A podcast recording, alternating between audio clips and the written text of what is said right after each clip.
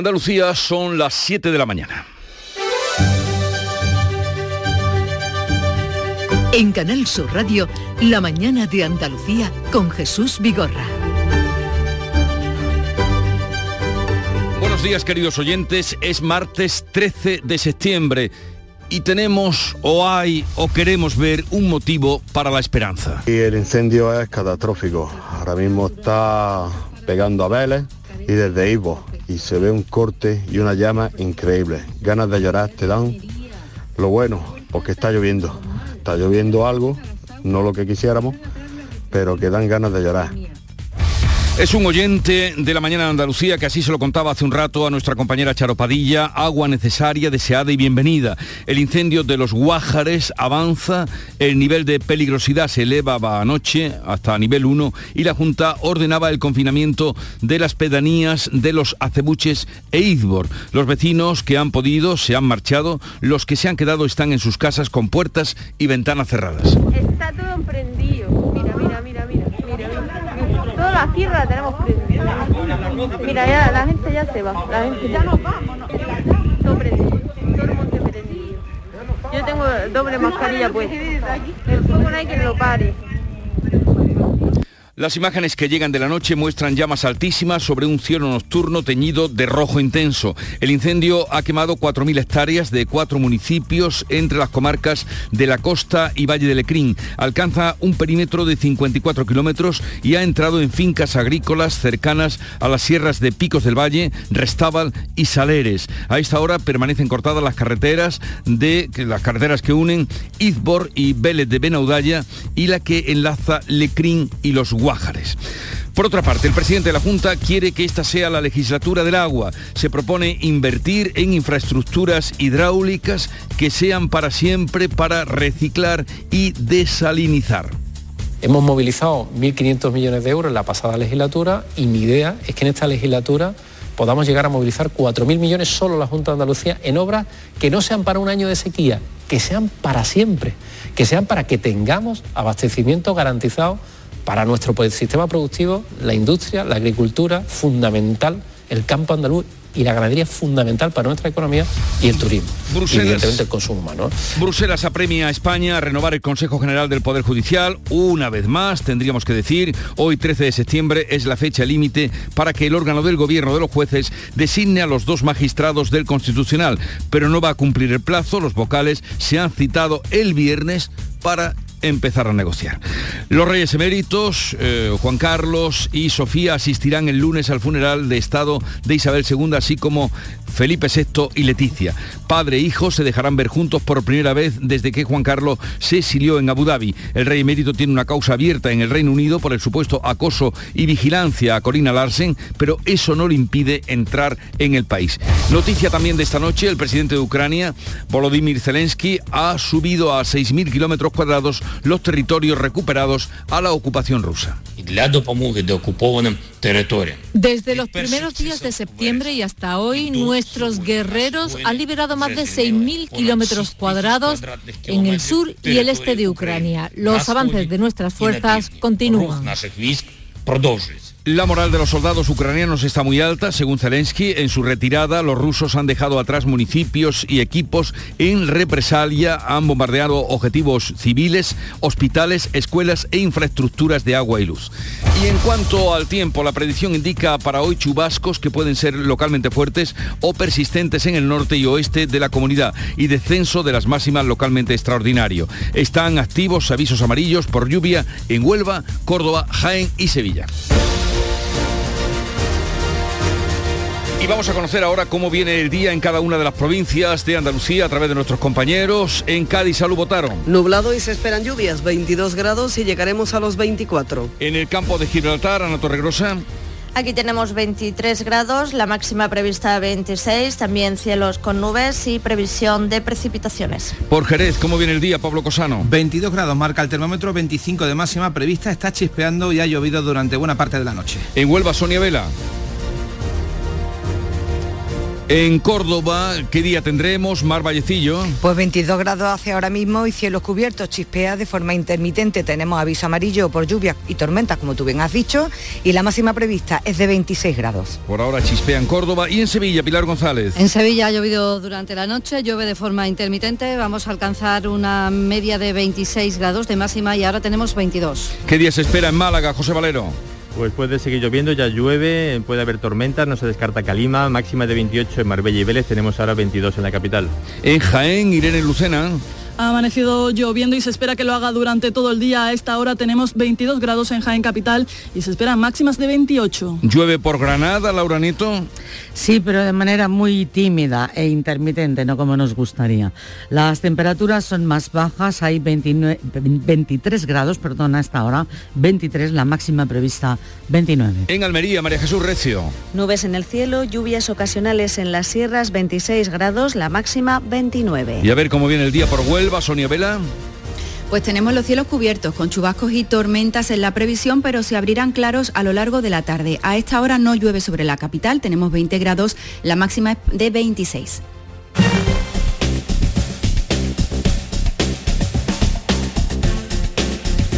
Conocer a esta hora cómo se circula y cómo está el tráfico por las carreteras de Andalucía. Desde la DGT nos informa Lucía Andújar. Buenos días. Muy buenos días. Hasta ahora no registramos complicaciones en ningún punto de la red de carreteras andaluzas. Las entradas y salidas están totalmente despejadas, al igual que la red principal o secundaria los accesos a los pequeños núcleos urbanos. Eso sí, les informamos que permanece cortadas por incendio dos carreteras secundarias en Granada, por lo que les pedimos mucha precaución al volante. Son las 7, 6 minutos de la mañana.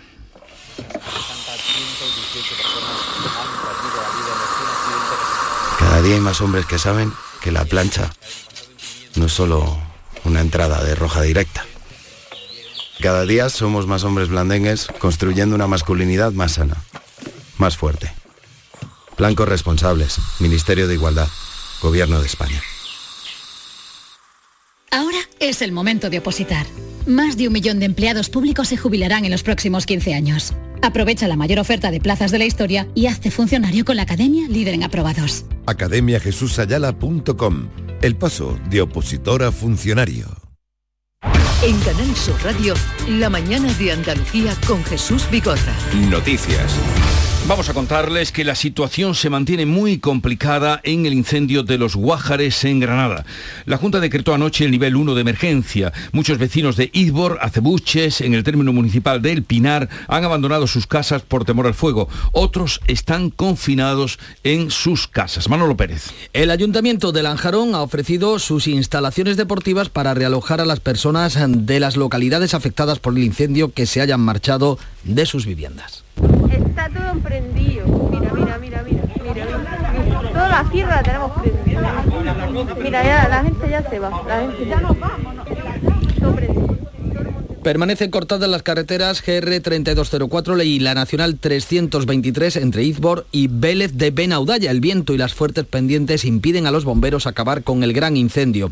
El fuego ha quemado 4.000 hectáreas de cuatro municipios entre las comarcas de la costa y Lecrín. Alcanza un perímetro de 54 kilómetros y ha entrado en fincas agrícolas cercanas a las sierras de Pinos del Valle, Restábal y Saleres. Son seis días de incendio y los vecinos se han volcado con los bomberos del Infoca a los que han llevado víveres. Ha traído tortillas de patata, pescado frito, ensalada, porque hay gente que no come carne, ensalada, macarrones, yo qué sé, no ha tratado aquí de... de... Porque me pongo en su pellejo, se están dejando la vida, se juegan la vida literalmente. Mucha pena de ver cómo está todo. Que se nos va nuestro pueblo, el de al lado y el de al lado. Y me emociono porque yo me he criado en la tierra no duermo, ni como, ni vivo, ni... ¿Qué quieres que te diga? Francisco Titos es el alcalde del Pinar. Alcalde, buenos días. Buenos días, buenos días. Estábamos escuchando testimonios de los vecinos de Izbor y de Acebuches que pertenecen al término municipal del Pinar. ¿Cuál es la situación, alcalde? Bueno, la situación ahora mismo está mucho más calmada. Eh, sí es verdad que anoche eh, sobre las 10 de la noche hubo una racha muy fuerte de viento, eh, se avivó mucho y eh, fuego, que, el fuego no es que está cerca de la población, pero bueno, está enfrente y hubo un momento que fue muy violento y mucha gente de- del pueblo salió, salió, bueno, gente que normalmente tiene su segunda vivienda o tiene familiares afuera, eh, y, bueno, que- quedaron algunos, eh, sí es verdad que todos los medios que estaban allí, Cruz, eh, Cruz Roja, Protección Civil, Bomberos, eh, estaban pendientes por si en cualquier momento había que evacuar. Pero bueno, al final eso fue un momento de 5 a 10 minutos, Sí. y luego la cosa se calmó y bueno, está ahora mucho más calmada. Más calmada, ya suponemos que eh, la imagen de la noche, el fuego, en la noche sería todavía mucho más amenazador. Dice usted que más calmada la cosa y lo importante, ¿cuándo podrán volver esas personas que han salido? Eh, bueno, eh, las personas salieron voluntarias, quiere Sí. decir que las personas pueden volver en cualquier momento que quieran. O sea, que pueden volver. Y alcalde, pinta lluvia. Eh, bueno, anoche empezaron a caer cuatro gotas y es verdad que bueno, algo cayó, pero muy poquito y lo que queremos que ojalá cayese mucho más y que y que el fuego, bueno, aunque el fuego allí en esa parte prácticamente está, está apagado eh, porque iba en dirección Vélez, pero ojalá, ojalá afectara un poquito más la lluvia. Francisco Titos, alcalde del Pinar, nos tranquiliza de alguna manera, dice que el momento eh, crucial o, o más terrible se vivió anoche en torno a las 10. Gracias por estar con nosotros, alcalde, que vaya todo bien. Gracias a vosotros, muchas gracias. Ah, informamos también de otros incendios. En Cotorríos, en Jaén, 100 bomberos luchan contra otro fuego declarado en el paraje de las Hortizuelas. Los apoyan varios técnicos especialistas y agentes de medio ambiente. La esperada lluvia empieza a caer en Andalucía, pero como ustedes han escuchado, de momento no es suficiente para atajar el grave incendio de los Guájares. Jorge González. En Huelva se ha activado el aviso amarillo, pero las previsiones para las dos próximas semanas no apuntan ni mucho menos a nuevas precipitaciones que puedan cubrir el déficit de agua. La provincia tiene los embalses por debajo del 39% en su, de su capacidad y necesita 300 litros por metro cuadrado hasta final de año. La peor situación se da en Córdoba con poco más del 16% y en Jaén al 19%. Málaga tiene un 41,4% de la capacidad de embalse, que es la que presenta mejor situación. La Junta urge al Gobierno a acometer las obras hidráulicas pendientes. En el nuevo espacio de Canal Sur Televisión, la entrevista, el presidente de la Junta comprometía anoche 4.000 millones de euros en esta legislatura en obras hidráulicas, pero pide al Gobierno que destine los fondos europeos y agilice sus obras para combatir la sequía. Y yo me comprometo a todo lo que me tenga que comprometer para que esas obras se hagan en tiempo y forma la parte que nos corresponde. Y lo único que le pido es que el resto de esas obras el Estado cumpla con su función. También el presidente anunció que la Junta dará un cheque de 100 euros por cada niño en edad escolar a las familias con rentas inferiores a 15.000 euros. Ana Giraldez. Se calcula que se podrán beneficiar 200.000 alumnos desde educación infantil hasta secundaria obligatoria. En la inauguración del curso, el presidente Juanma Moreno ha anunciado una partida extraordinaria de 20 millones para ayudar a las familias en la vuelta al colegio. El curso 22-23 está marcado por la caída de la natalidad con 15.000 alumnos menos, aunque la plantilla se eleva a 124.000 docentes. La Junta va a compensar lo que considera lagunas de la nueva ley de educación, aumentando las horas lectivas de matemáticas, lengua, inglés, historia, filosofía y lectura. Pues de todo eso tendremos ocasión de hablar hoy con la consejera de Educación que estará con nosotros en la mañana de Andalucía a partir de las 9.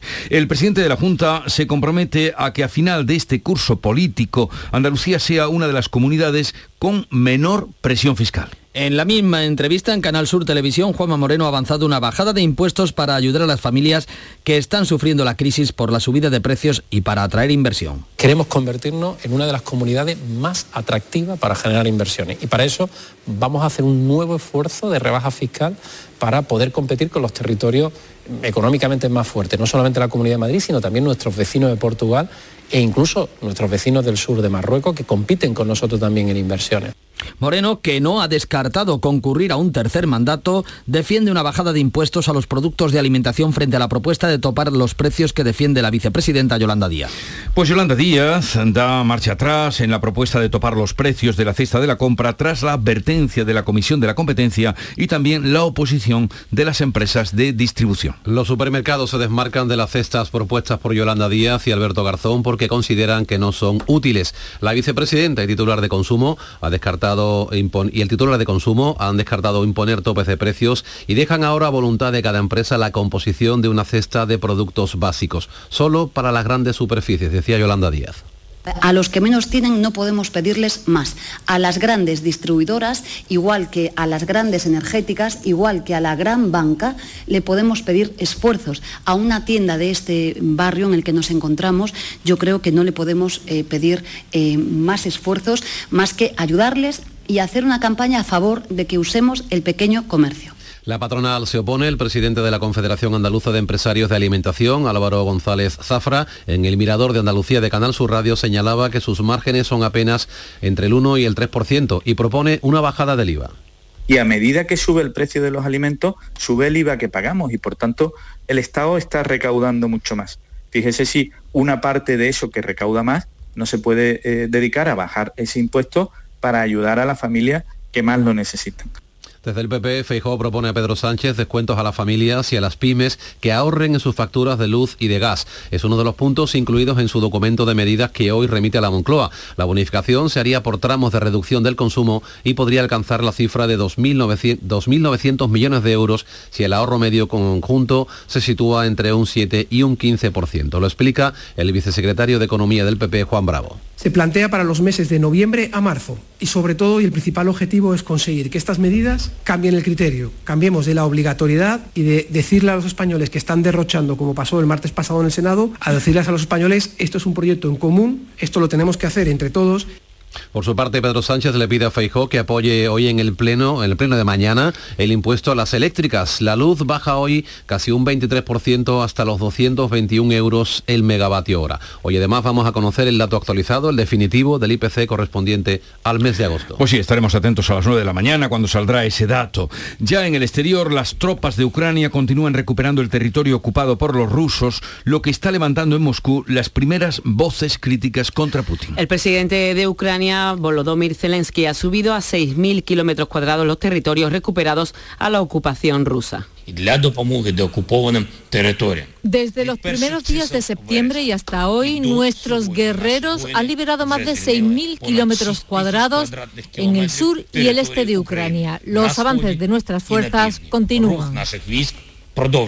El giro de la guerra ha hecho mella en la política rusa y crecen las voces que piden ceses y dimisiones en el Kremlin. 40 concejales de las dos mayores ciudades de, de, Rusia han propuesto el cese de Putin bajo la acusación de alta traición, una iniciativa que va ganando adeptos conforme avanzan las horas. El gobierno inicia hoy el traslado de sedes fuera de Madrid con la Agencia de Inteligencia Artificial, como ya se anunciara, a la que aspira la ciudad de Granada. El Consejo de Ministros de este martes va a iniciar el proceso al que podrán concurrir comunidades autónomas y ayuntamientos. El emplazamiento de la Agencia de Inteligencia Artificial se resolverá en un máximo de seis meses. La agencia va a disponer para su creación de 5 millones de euros. Granada rivaliza con Santiago de Compostela como Sevilla lo hace con Teruel por la Agencia Espacial Española. El Consejo de Gobierno de la Junta, que se reúne hoy martes, aprobará el proyecto de ley del flamenco para fortalecer, impulsar y enseñar en las aulas una seña de identidad de la cultura andaluza. El objetivo es garantizar su salvaguarda y su uso como bien social y patrimonio inmaterial de Andalucía. Para ello, el texto incluirá medidas de protección, conservación, difusión e investigación, así como para la promoción de su conocimiento y la importante contribución a este arte del pueblo gitano. La Junta aprobará esta misma semana el reglamento con el que se espera pacificar y regular las relaciones entre los taxistas y los VTC. Va a ordenar la actividad de los vehículos de transporte con para que puedan seguir operando en los núcleos urbanos a partir del 1 de octubre. En estos micrófonos, la consejera Mari Francarazo ha pedido a las organizaciones con intereses enfrentados que cedan por el bien de los usuarios. El grupo de Por Andalucía en la Cámara Andaluza ha saltado por los aires después de que Izquierda Unida haya pedido la retirada de Podemos de la mesa del Parlamento. La portavoz del grupo parlamentario Inma Nieto ha presentado un escrito pidiendo la sustitución de Alejandra Durán por Esperanza Gómez en el órgano de gobierno de la Cámara. Se trata de un movimiento que tiene efectos simbólicos porque supone una pérdida de poder político para la formación morada y la evidencia de la ruptura entre ambas fuerzas. Tanto Inma Nieto de Izquierda Unida como Esperanza Gómez de Más País están cercanas a la candidatura Sumar que apadrina Yolanda Díaz frente a la opción de Unidas Podemos. Y hoy vence el plazo que marca la ley para la renovación del Tribunal Constitucional por parte del Consejo General del Poder Judicial sin que, de momento, haya avisos de acuerdo entre los bloques conservador y progresista progresista en el seno del órgano de gobierno de los jueces. Los vocales del Consejo se han citado el próximo viernes por videoconferencia para comenzar a negociar la renovación de dos magistrados del Tribunal Constitucional. Una reunión que queda fuera, por lo tanto, de plazo porque tenían hasta hoy para cerrar esa negociación. Los restos de Isabel II volarán hoy desde Escocia a Londres, donde serán despedidos por miles de ingleses hasta el funeral de Estado que tendrá lugar el próximo lunes. Juan Carlos I y la reina Sofía van a asistir al acto en el que también estarán Felipe VI y la reina Leticia. El rey emérito, que tenía lazos familiares con Isabel II, no tiene ninguna medida judicial por el caso Corina Larsen que le impida entrar en el Reino Unido. Las exequias por Isabel II permitirán verle por primera vez con su hijo Felipe VI desde que se trasladó a Abu Dhabi. El Museo Reina Sofía ha acogido este lunes la ceremonia de apertura del Año Picasso con motivo del 50 aniversario de su fallecimiento. Se han organizado más de 40 exposiciones, las principales en Francia y España y una decena de actos para conmemorar esta efemérides. Durante la inauguración, el rey Felipe VI reivindicaba la obra del pintor malagueño y subrayaba la importancia del Guernica, su obra más conocida. Un lienzo inmenso en muchos sentidos. El bombardeo del pequeño pueblo de Guernica sigue siendo una alegoría del horror de cualquier guerra, un testimonio permanente del mismo y un contundente recordatorio del sufrimiento que causa cualquier conflicto de cualquier época. 7.21 minutos de la mañana, enseguida estamos con la revista de prensa de Paco Rellero. La mañana de Andalucía. ¿Te imaginas que vuelves a descubrir el sol? Repsol y Movistar se han unido para hacerlo realidad con Solar 360, una nueva forma de entender la energía solar de autoconsumo. Te acompañamos en la instalación y mantenimiento de tus paneles solares para que controles tu consumo y empieces a ahorrar. Pide tu presupuesto en solar360.es. Solar 360, la energía solar pensada para ti. Ah, esta tarde iré a tomar algo con una hormiga. Cuando escuchas cosas como esta, algo falla. Si piensas que tal vez deberías revisar tu audición, ven a Ural Centros Auditivos y nuestros expertos te asesorarán sobre la tecnología que mejor se adapta a ti para que sigas conectado a tu vida. Pide tu revisión auditiva gratuita llamando al 929 3078. Aural, conéctate a tu vida. Con lo más destacado de la prensa nacional, internacional y digitales, ya está aquí Paco Reyero. Buenos días, Paco. Buenos días Jesús, precios, inflación. Considera ABC que Yolanda Díaz ha pasado de exigir topar precios a sugerir ofertas. La vicepresidenta que pide ahora que las empresas elaboren cestas con productos rebajados. A juicio de ABC, la líder de Podemos rectifica una semana después por el rechazo mayoritario del sector y la advertencia de que sería ilegal. La vanguardia publica que la gran distribución alimentaria rechaza la cesta de la compra de Díaz y pide menos, menos IVA, mientras el ministro de Seguridad Social, escriba que descarta por su parte elevar de 25 a 35 años el periodo de cálculo de la pensión. A veces que recoge que Feijó envía a Sánchez ese plan energético que anunciaba y le insta al presidente del gobierno a sentarse a negociar. El presidente del PP que propone reducir un total de 2.900 millones de euros en las facturas de luz y de gas a las familias y las pymes. Y la razón se hace eco de que el presidente Sánchez busca sacar a Feijó de su zona de confort. Es un entrecomillado de la estrategia de Moncloa que destaca la razón de incógnito no se puede llegar al poder, no se puede llegar a la Moncloa, la estrategia del PSOE que pasa por poner el foco en el líder de la oposición, en Feijó, para que éste cometa errores. Bueno, también abundante información sobre la asistencia de los reyes eméritos, Juan Carlos y Sofía, al funeral de Isabel II. Hay también destacados titulares por ejemplo, en el mundo, que anota que Juan Carlos va a coincidir con su hijo, con Felipe VI, cinco meses después de eh, su último y discutido encuentro en el Palacio de la Zarzuela. El confidencial desvela en información de José Antonio Zarzalejos que Buckingham invitó personalmente a Juan Carlos I y a los reyes abdicados de Bélgica y de Países Bajos. The Objective, que tiene ahora mismo en su apertura en línea este titular, Podemos se asoma a su extinción en Madrid al no hallar perfiles con tirón. Entre comillas, nadie quiere, es lo que destaca The Objective, que también eh, recoge que Macarena Olona rechaza una oferta para presidir una escisión de Vox por lealtad a su partido. En el diario.es encontramos que el Ministerio de Economía propone a la patronal y a los sindicatos que los salarios, en este marco que estamos hablando de subida de precios, de carestía, de problemas con eh, los alimentos, los salarios suban como mínimo un 3,5% en 2022, subirían también un 2,5% en 23, en el 2023 y un 2% en 2024. Y a veces recoge esta historia, la Generalitat Valenciana que despide a una profesora de música por no tener el título de valenciano. El gobierno de Chimo Puig, que prescinde de Encarna Grau, nacida en Alcira, tras 35 años como interina, porque carece del eh, requisito de la exigencia ahora lingüística. Y ella eh, habla mm, hundida eh, con ABC. Y en un día como hoy la prensa vuelve a prestar atención a la problemática situación de la justicia. Ocho juristas que llevan hoy al Consejo del Poder Judicial a incumplir la ley, el sector conservador que ralentiza la renovación del Constitucional, anota el país en su primera, y añade un editorial titulado Conjura en el Consejo, la conspiración de un puñado de juristas conservadores lleva al límite al órgano de gobierno de los jueces. Por su parte, el mundo destaca que Bruselas exige al Consejo que no sea rehén político y que se cambie su elección. En el periódico de Cataluña y en la vanguardia destacan la hospitalización del expresidente catalán Jordi Puyol por un ictus. En el periódico de España, eh, nuestro país, que dispara sus compras de gas a Francia en plena pugna por el MidCat. Eh, nuestro país, que por cierto sigue aumentando su consumo de gas pese al ahorro de la industria y de los hogares. Ya está por aquí Nuria Gaciño con el deporte. Buenos días. Muy buenos días.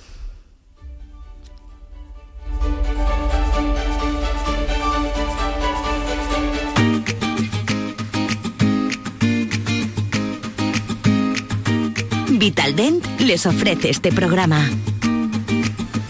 Derrotas del Almería y el Granada en el cierre de la jornada liguera derrotas. Pésimo lunes para estos dos equipos andaluces. El Almería perdía en casa por la mínima ante Osasuna, salvo en el tramo final donde los almerienses gozaron de alguna ocasión. El Osasuna dominó el partido a su antojo. Décimo cuarto es el Almería con cuatro puntos. En segunda división también perdió el Granada 4 a 0 ante el Eibar con lo que suma una segunda derrota consecutiva. Una verdadera pena que los de Caranca no hayan aprovechado una excelente oportunidad para verse encaramado en la primera posición de la tabla. Tras caer en Ipurú, el Granada baja al sexto lugar. Y el Sevilla que viaja hoy a Copenhague para disputar mañana un nuevo partido de la Liga de Campeones. En torno a las 9 y cuarto de la mañana está previsto que parta la expedición del Sevilla rumbo a la capital danesa, donde mañana ante el Copenhague va a disputar esa segunda jornada de la Champions. La principal novedad en la lista de convocados es el Papu Gómez, que regresa tras haberse perdido el encuentro liguero ante el español por culpa de unas molestias. Los que juegan hoy en Champions son el Barcelona y el Atlético de Madrid. El morbo está servido con el Bayern de Múnich Barça, con Lewandowski vistiendo ahora la camiseta azulgrana. Y el Atlético de Madrid también se enfrenta a un equipo alemán, el Bayer Leverkusen, también en tierras germanas. En su casa, en el Benito Villamarín, juega el Betis el jueves en la Liga Europa.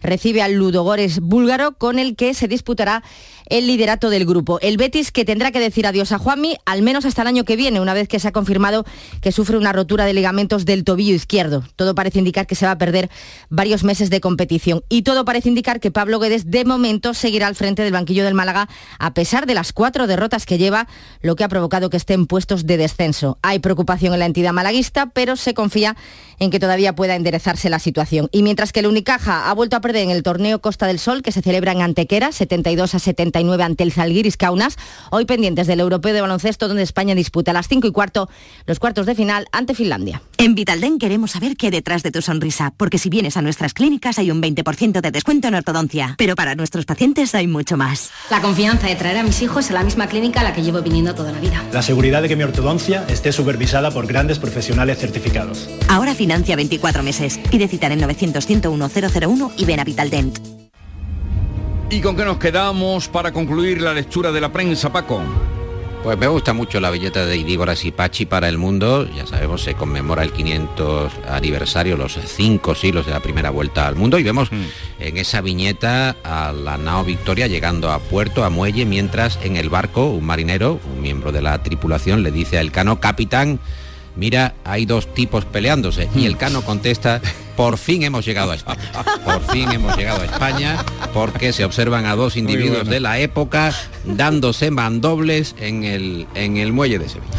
Pues aunque la viñeta salga ya después de concluido, después de tres años, porque ha sido larga la, la celebración, Larga, pero larga, achuchada, la celebración. eh, en los finales está muy bien traída, ¿verdad? Está por genial. fin hemos llegado a España. Pues queridos, por fin hemos llegado al momento de quedaros ya libres. Que tengáis un bonito día. Chao. Adiós, hasta Que mañana. vaya muy bien. Adiós.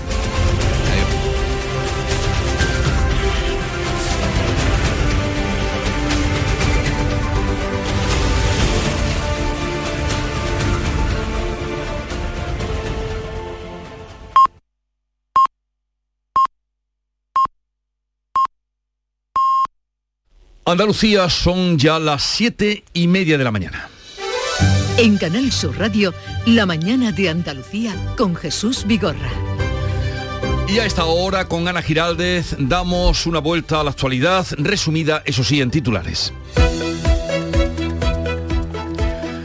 Caen las primeras gotas de lluvia sobre los Guájares en el sexto día de fuego. La Junta ha elevado esta noche el nivel de peligrosidad y ha confirmado las ha confinado las pedanías de Izbor y Acebuches. Son unas 150 personas, la mayoría se ha marchado fuera, los que se han quedado permanecen en sus casas sin salir. En Cotorríos, en Jaén, 100 bomberos luchan por segunda noche contra otro incendio en el paraje Las Hortizuelas. Las familias con rentas inferiores a 15.000 euros anuales recibirán un cheque escolar de 100 euros por hijo. Unos 200.000 andaluces se van a beneficiar de esta ayuda que otorga la Junta para aliviar un comienzo de curso con precios especialmente altos. Baja el precio de la luz, hoy cuesta 221 euros el megavatio hora, 65 menos que ayer. Sin el mecanismo ibérico habría costado 100 euros más. En Francia, Italia o Alemania rozan o superan con crece los 400 euros. La franja más cara será entre las 9 y las 10 de la noche, la más barata ha pasado ya. El Congreso vota hoy los nuevos impuestos a la banca y a las empresas eléctricas sin que el Partido Popular haya informado del sentido de su voto. Los populares sí han hecho pública su propuesta energética que pasa por premiar con descuentos a quienes ahorren energía sin penalizar el consumo y por prolongar la vida útil de las centrales nucleares. La patronal de la distribución alimentaria rechaza la propuesta de Yolanda Díaz de limitar precios de alimentos básicos. La vicepresidenta defiende la legalidad e incide en que será voluntario. Ningún supermercado o gran superficie estará obligado a ofrecer una cesta de la compra saludable con precios limitados. Bruselas apremia a España a renovar ya el Consejo General del Poder Judicial. Hoy 13 de septiembre es la fecha límite para que el órgano de gobierno de los jueces designe a dos, dos magistrados del Constitucional, pero no va a cumplir el plazo. Los vocales se han citado el viernes para empezar a negociar. Los reyes eméritos asistirán el lunes al funeral de Estado de Isabel II, así como los reyes Felipe VI y Leticia. Padre e hijo se verán, se dejarán ver juntos por primera vez desde que Juan Carlos se exilió en Abu Dhabi. El rey emérito tiene una causa abierta en Reino Unido por el supuesto acoso y vigilancia a Corina Pero eso no le impide la entrada al país. Kiev eleva a 6.000 kilómetros cuadrados los liberados de las tropas rusas. La provincia de Kharkov está libre casi al completo de presencia rusa. El giro de la guerra semella en la política rusa. Voces de la propaganda oficial piden por primera vez cese y dimisiones en la cúpula del Kremlin. Y vamos a recordar el pronóstico del tiempo para hoy. Hoy cielos nubosos o cubiertos con chubascos acompañados de tormentas pueden ser localmente fuertes o persistentes en el norte y oeste de la comunidad. A partir de la tarde se van a abrir claros, se irán remitiendo las precipitaciones, las temperaturas sin cambios en el extremo occidental, en descenso en el resto. Los vientos de poniente en el litoral mediterráneo el estrecho, las temperaturas máximas hoy son 29 grados en Almería Granada, 28 grados en Jaén, 27 en Córdoba y Málaga, 26 en Sevilla, 25 en Cádiz y 24 en Huelva. 7.33 minutos de la mañana y a esta hora enseguida estamos con las claves económicas del día. Ahora más que nunca descubre las posibilidades que la tarjeta de crédito Cajamar tiene para ti. Puedes aplazar compras, máxima seguridad en compras online y además la llevas puesta en el móvil. Para más información visita nuestra web. Cajamar. Distintos desde siempre. Pipas Reyes son las pipas de siempre. Ahora encontrarás tus pipas Reyes más grandes, con más aroma, con más sabor y más duraderas. Tradición e innovación para traerte tus mejores pipas Reyes. Las del paquete rojo, tus pipas de siempre. Las claves económicas con Paco Bocero. Paco, buenos días. Buenos días, Jesús. A ver, estamos ya martes. ¿Qué claves tenemos para hoy? Pues hoy tenemos muchas claves, aunque ayer ya adelantamos las dos fundamentales, la inflación y la medida energética en Europa.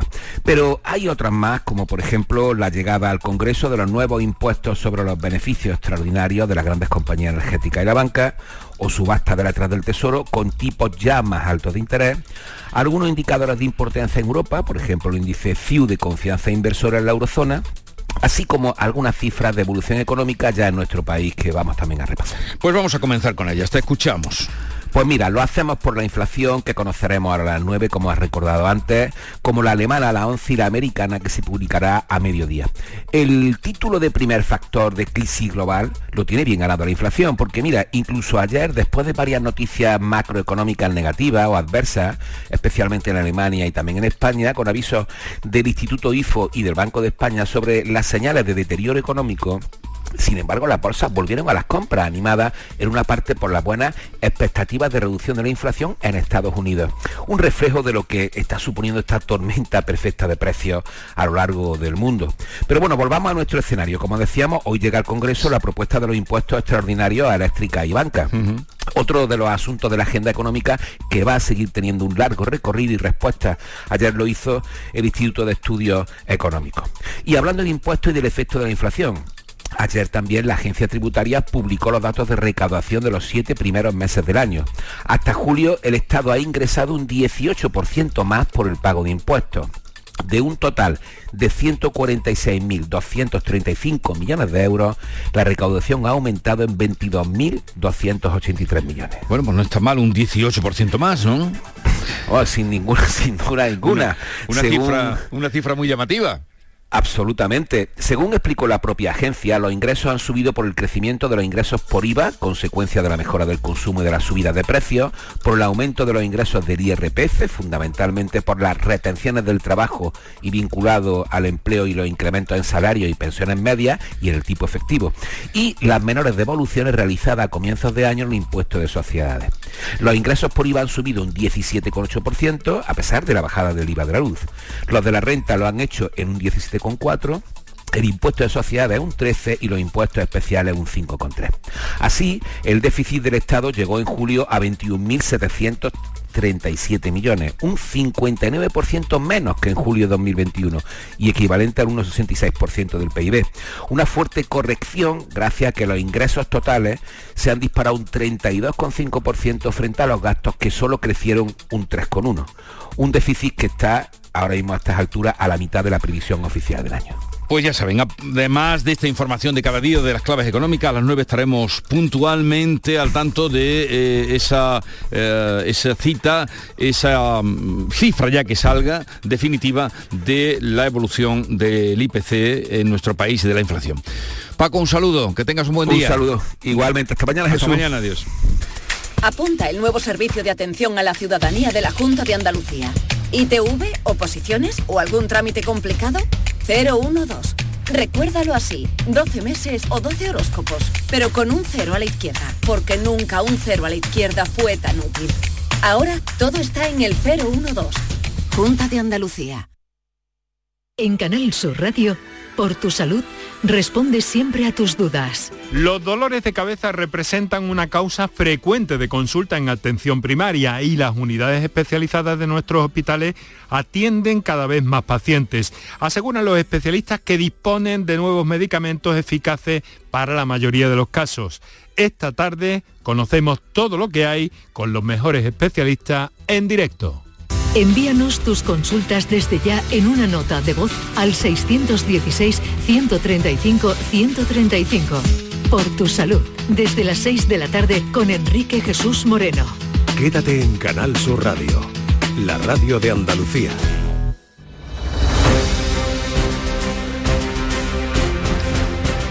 Pues en este momento vamos con otras noticias de Andalucía. La Guardia Civil investiga la aparición de dos cadáveres flotando en el agua de la costa de Roquetas de Mar, en Almería. ¿Qué ha pasado? ¿Qué sabemos? María Jesús Recio. Los cuerpos han sido trasladados al puerto pesquero de Almería, ya están en marcha los protocolos judiciales. Sabemos que un cuerpo fue localizado ayer tarde en la playa de la Ventilla de Agua Dulce. Una pareja que iba en una moto de agua alertó al 112 y varios ciudadanos llamaron también para avisar. El primer cuerpo apareció flotando al mediodía a un kilómetro de la carretera del Cañarete. Los tripulantes de un velero fueron los que dieron el aviso en alta mar. En Algeciras esta mañana hay una concentración convocada por los sindicatos de la prisión Botafuegos. Ana Torregrosa. Los sindicatos denuncian que en los últimos tiempos se han registrado graves incidentes en los que trabajadores de la prisión han sido sometidos a coacciones y amenazas por parte de algunos presos.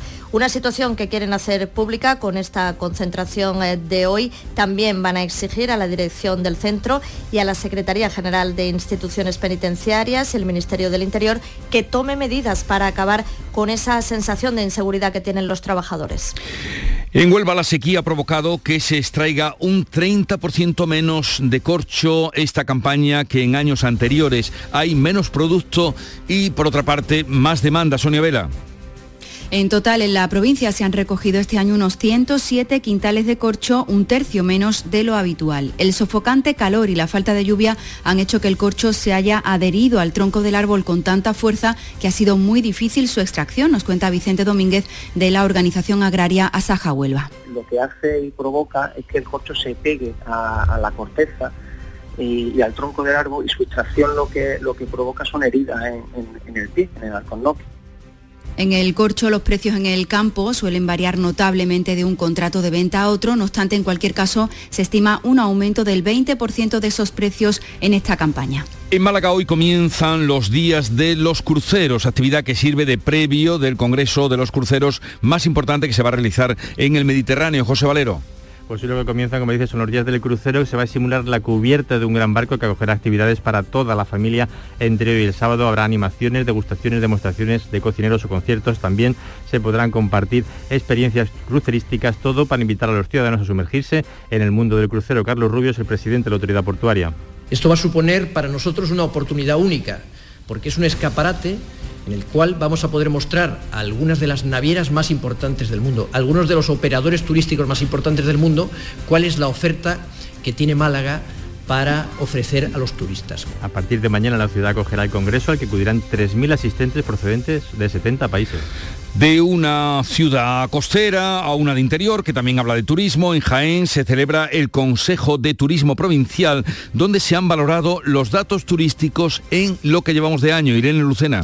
Así es, se trata de un órgano consultivo de la Diputación y sobre la mesa, en primer lugar, los datos turísticos de este verano que a juicio del presidente de la Diputación, Francisco Reyes, han sido excelentes. Entre enero y julio de este año, la provincia de Jaén ha recibido 379.260 viajeros, una cifra que supone un incremento de casi el 94%, prácticamente duplica los datos en este periodo del año 2021. En este Consejo de Turismo se expusieron también los proyectos que se van a abordar con la nueva financiación de los fondos Next Generation y también se abordaron los actos para celebrar el 25 aniversario de la marca Jaén Paraíso Interior.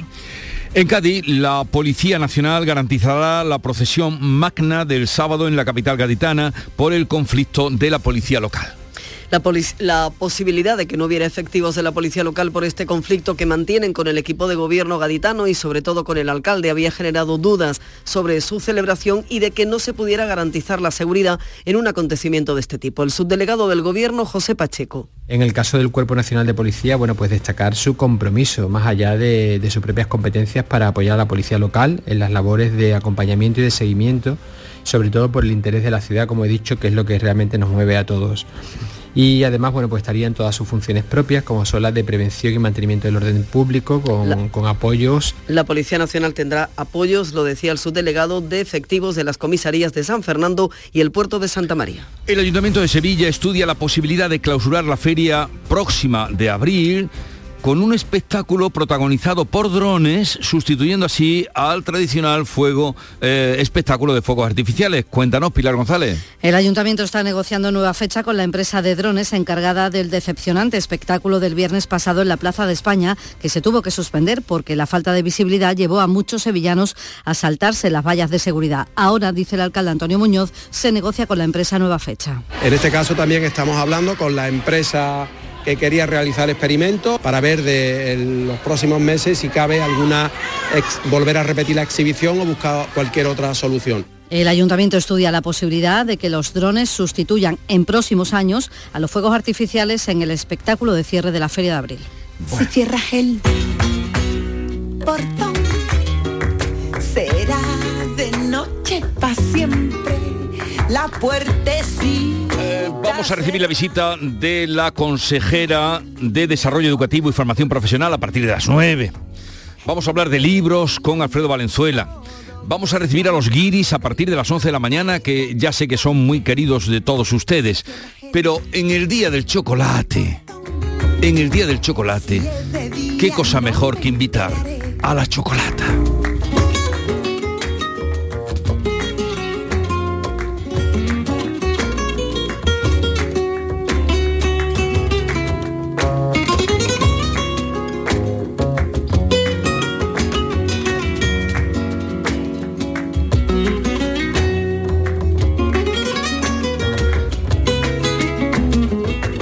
Sonó la guitarra, pero ella es la chocolata que estará con nosotros al final del programa.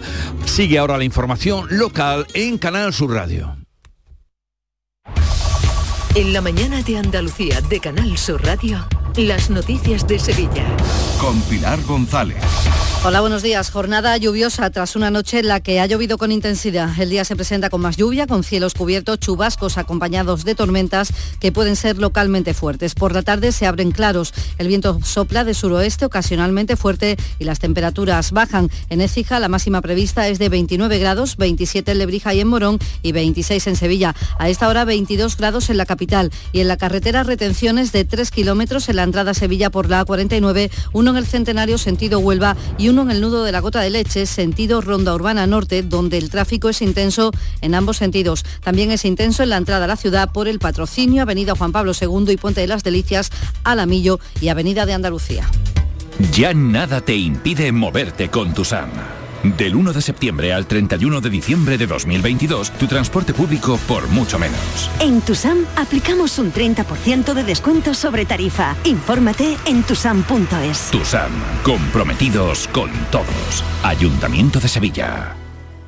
En este mes de septiembre arranca una nueva temporada cultural en el Auditorio Nissan Cartuja. No te pierdas Ángel Martín con su espectáculo 103 noches, la obra de teatro infantil Heidi, los versos de Natalia Millán en el espectáculo Una noche con los clásicos o el musical de flamenco. Entra en auditorionissancartuja.com y no te quedes sin tu entrada. Repetimos, auditorionissancartuja.com. En Canal Sur Radio, las noticias de Sevilla.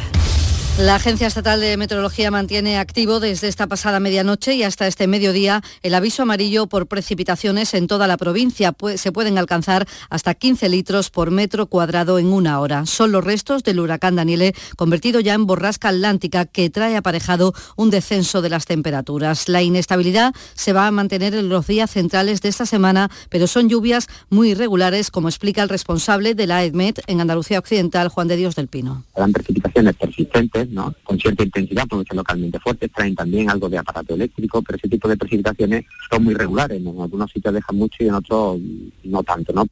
Con este tiempo otoñal, los alumnos de segundo ciclo de infantil primaria y educación especial de Sevilla comienzan hoy formalmente las clases tras la jornada inaugural de este lunes y la Universidad de Sevilla quiere garantizar que ningún alumno deje los estudios por dificultades económicas. Aún no se conoce el presupuesto para el próximo año, pero el rector Miguel Ángel Castro ha recordado que hay un programa de becas y una especial sensibilidad sobre este tema por la crisis económica, por la subida de precios. Tenga usted por seguro que vamos a pedir y lo vamos a pedir al unísono como Asociación de Universidades Públicas de Andalucía que se tengan desde la Consejería medidas especiales ante las situaciones complejas que estamos viviendo y por tanto, insisto, con el propósito de que nadie se quede atrás en la educación superior en Andalucía por dificultades económicas. El Ayuntamiento de Sevilla está conversando con la empresa de drones encargada del fallido espectáculo del pasado viernes en la Plaza de España para tratar de encontrar una nueva fecha para su celebración. Lo ha anunciado el alcalde Antonio Muñoz. En este caso también estamos hablando con la empresa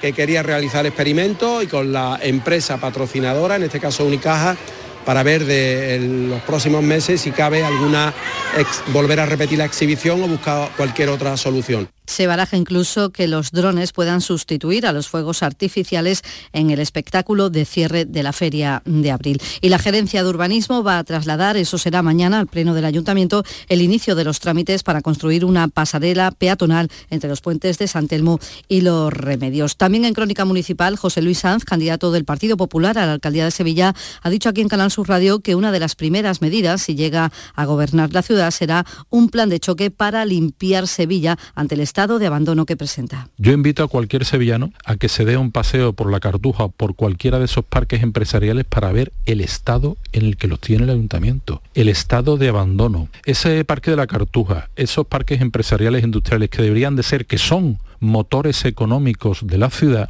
tendrían que estar mimados y cuidados por el ayuntamiento al máximo. El comité organizador del Congreso del PP de Sevilla ha proclamado a Ricardo Sánchez único candidato a presidir el Partido Popular de Sevilla en el Congreso Provincial que se celebrará el próximo 2 de octubre. Lo cuenta el presidente del comité organizador, José Leocadio Ortega. Hemos proclamado al candidato, uh, al único candidato, uh, Ricardo Sánchez Antúnez, que ha sido avalado por 3.265 afiliados y afiliadas del Partido Popular de Sevilla. Y el PSOE Provincial tendrá listas las candidaturas municipales en el mes de enero y va a celebrar un plan Sevilla, así se llama, que será la base para todos los programas electorales locales, unas líneas estratégicas que se definirán en un encuentro municipalista que se celebrará el 22 de octubre. Les contamos también que la consejera de Fomento ha reclamado al Gobierno Central que presente el proyecto definitivo por el que la S40 cruzará el Guadalquivir entre Coria y Dos Hermanas. En Canal Sur Radio, Marifran Carazo ha recordado que la Junta defiende que sea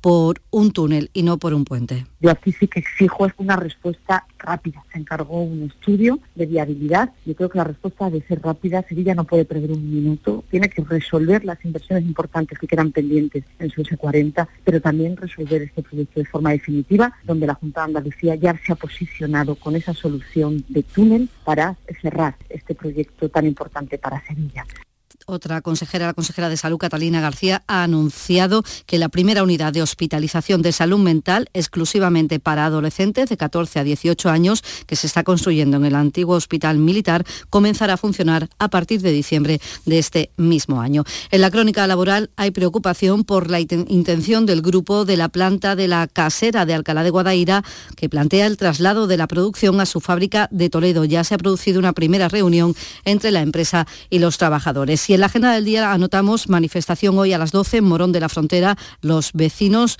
en el aniversario de la desaparición del menor de 13 años con discapacidad física hace un año se marchó con su madre mm, que viajaba. Esta fue localizada desorientada en la provincia de Segovia y dijo que había matado a su hijo y que luego se había deshecho del cadáver. Un año después todavía no se ha aclarado lo sucedido y sigue sin aparecer el menor. Por tanto, hoy manifestación de los vecinos que reclaman que la justicia siga actuando y lo localice. Además, estamos pendientes de la desaparición de María Magdalena Muñoz Pérez, una sevillana de 43 años que lleva un mes desaparecida. Se está buscando la policía, pide la colaboración ciudadana. 7 de la mañana y 52 minutos. ¿Amas el arte? Amaarte.es te invita gratuitamente y sin compromiso a ver una increíble nueva exposición con artistas latinos y españoles. Es una oportunidad exclusiva, por primera vez, de obtener una NFT o comprar arte de grandes y nuevos talentos. Estamos en Triana. ¿Dónde? En la Sala El Cachorro. Recuerda que tienes hasta el 23 de septiembre para ver y obtener piezas de arte únicas y extraordinarias. Amarte.es, tu ventanilla única para NFTs y arte emergente. No te preguntes qué puede hacer la inspiración por ti. Pregúntate qué puedes hacer tú para encontrar un hueco en tu agenda y venir a descubrir el nuevo Kia Sportage. En versión de combustión, híbrida o híbrida enchufable. Luego, con él, ya saldrás a buscar la inspiración. Y durante este mes llévate tres años de mantenimiento gratis. Solo en la red Kia de Sevilla. Deportes, Antonio Camaño. Hola, ¿qué tal? Buenos días. Esta mañana ya viaja el Sevilla hasta Copenhague para disputar mañana la segunda jornada de la fase de grupos de la Liga de Campeones. La lista de convocados para el partido tiene al Papu Gómez como la principal novedad. Se perdió el partido ante el español de Barcelona, pero viaja para la competición europea. También Isco y Acuña, que no entrenaron la última sesión preparatoria, están en esa expedición. Y en el Betis se confirma la peor de las noticias. El delantero Juanmi, que sufrió una grave lesión en Helsinki, ha sido sometido a un estudio completo que ha confirmado una rotura de ligamentos del tobillo izquierdo. El malagueño no volverá a competir hasta el año 2023. Las noticias de Sevilla. Canal Sur Radio. Les contamos ahora la historia de Beatriz Galán, una mujer de 41 años, vecina de dos hermanas, que ha dado a luz en el cuarto de baño de su casa con su marido, siguiendo por teléfono las instrucciones de dos médicos del 061. Ella se dio cuenta de que el parto era inminente escuché la vocecilla de, mi ángel de la guarda, que ahora sé que se llama Elena, y Miguel, que eran eh, los que me atendieron en el 061. Yo escuché como ella decía, ¿qué ves, Javier? ¿Qué ves? Veo la cabeza. Bueno, pues cuando ella tenga ganas de empujar, empuja. Entonces, claro, para mí eso era como, me arroparon, ¿no? Y en Cultura, el espacio Turina acoge esta noche el inicio de la sección Guitarra Desnuda dentro de la Bienal de Flamenco. Está coordinado por Gerardo Núñez. Lo primero que tiene en cuenta, y lo único que tiene en cuenta es que he pensado gente que tiene cosas que contar. Tenemos que contar muchas cosas que no nos han dejado contar porque no nos dan la oportunidad de contarlas. Y yo creo que este ciclo sea eso, sea una, una oportunidad para aquella gente que tienen cosas que contar. Van a ser 14 conciertos. La Hermandad del Santo Entierro de Sevilla ha aprobado por aclamación autorizar el Santo Entierro Grande el próximo sábado santo.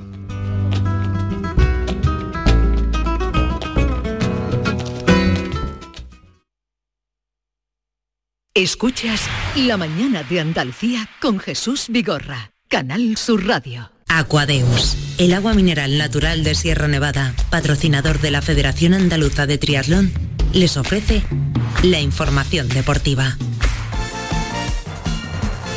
8 menos 5 de la mañana, tiempo del deporte. Nuria Gaciño, buenos días. Hola, ¿qué tal? Muy buenos días. Mal lunes para cerrar la jornada liguera. No ha sido para nada un buen lunes para dos equipos andaluces. En primera división el Almería no pudo en su casa con el Osasuna, que dominó el encuentro casi de principio a fin salvo el tramo final donde el conjunto almeriense tuvo alguna que otra ocasión. Al final, victoria para el conjunto navarro por la mínima. Segunda derrota consecutiva de la Almería y el técnico Rubí que pide paciencia al tiempo que recuerda que el objetivo es la permanencia. Es una cuestión de, trabajar, persistir y que necesitemos un poco de ciencia con los futbolistas, porque es que si no va a ser imposible. No podemos olvidar que el objetivo es claramente la permanencia, que Osasuna es un equipo que lleva años en primera división haciendo las cosas bien y ya está. Y a partir de ahí, pues, si generamos un ambiente adverso para los futbolistas, pues muy difícil. Rubi, que en estas primeras jornadas ha tirado eh, de casi el mismo equipo con el que compitió en segunda división. Suponemos que a partir de ahora empezará a contar con los nuevos fichajes, a ver si funcionan mejor. Y tampoco está funcionando el Granada con su segunda derrota consecutiva. Tenía la oportunidad de haberse puesto al frente de la clasificación en segunda, pero fue incapaz ante Leibar en Ipurúa. Tal es así que terminó goleado 4 a 0.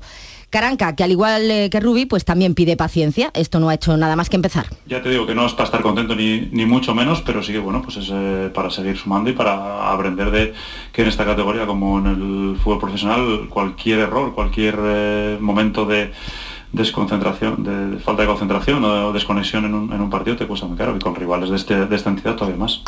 Paciencia también es lo que de momento hay, tanto con Lopetegui en el Sevilla como con Guedes en el Málaga. Tras ganar el Liga ante el Español, Lopetegui sigue al frente del Sevilla, al menos hasta el partido de mañana en Copenhague, en la segunda jornada de la Champions. En torno a las 9 y cuarto de, hoy, de esta mañana, está previsto que parta la expedición del Sevilla rumbo a la capital danesa. La principal novedad en la lista de convocados es el Papu Gómez, que vuelve tras haberse perdido el encuentro de liga ante el español por culpa de unas molestias. Isco y Acuña tampoco entrenaron en la última sesión, pero los tres están en la convocatoria, así como los hombres que acabaron tocados el partido de liga. Los que juegan hoy en Champions son el Barcelona y el Atlético de Madrid. El Barça visita al Bayern de Múnich, a su bestia negra, con la vuelta de Lewandowski a su antigua casa. Morbo asegurado y partido que tal vez sea un punto de inflexión. Esto decía Xavi en la rueda de prensa. Cada partido, casi cada partido decís que es la hora de la verdad, ¿no? Y esto me hace gracia, ¿no? En el Barça. Ahora llega la hora de la verdad. Y el sábado también. Y, el siguiente también. Bueno, pues esto es, el Barça, ¿no? Es la Champions, es contra el Bayern. Bienvenido sea. Si estamos, estamos muy contentos de estar aquí. Es un reto extraordinario volver aquí. El año pasado lo pasamos muy mal. Y creo que este año, pues, podemos competir mejor. Y el Atlético de Madrid, que también se enfrenta a un equipo alemán, al Bayer Leverkusen en tierras germanas. Respeto máximo el que tiene Simeone por los equipos alemanes. Tengo un gran respeto por los equipos alemanes, ustedes lo saben bien desde, siempre. Tienen una cabeza muy fuerte, son equipos duros, son equipos que no bajan la guardia hasta el final y que compiten siempre muy bien, como, como lo ha hecho siempre el Leverkusen cada vez que nos ha tocado jugar contra, contra ellos. El jueves en su casa en el Benito Villamarín juega el Betis en la Liga Europa, recibe al Ludogores búlgaro con el que eh, se va a jugar el liderato del grupo. El Betis que tendrá que decir adiós a Juanmi al menos hasta el año que viene, una vez que se ha confirmado que sufre una rotura de ligamentos del tobillo izquierdo. Se va a perder varios meses de competición. Y como decíamos anteriormente, paciencia la que está habiendo con Pablo Guedes. De momento sigue al frente del banquillo del Málaga, a pesar de las críticas y a pesar de las cuatro derrotas que lleva, lo que ha provocado que esté en puestos de descenso. Hay preocupación en la entidad malagueña, pero se confía en que todavía pueda enderezarse el rumbo. Segunda derrota del Unicaja de Málaga en el torneo Costa del Sol de baloncesto que se está celebrando en Antequera, 72 a 79 ante el Salguiris Kaunas, a pesar de que los malagueños estuvieron cerca de reaccionar, no les acompañó su porcentaje de tiro. Hoy se disputa el Real Madrid Salguiris y pendientes a las 5 y cuarto de la selección de baloncesto, cuartos de final del europeo frente a Finlandia.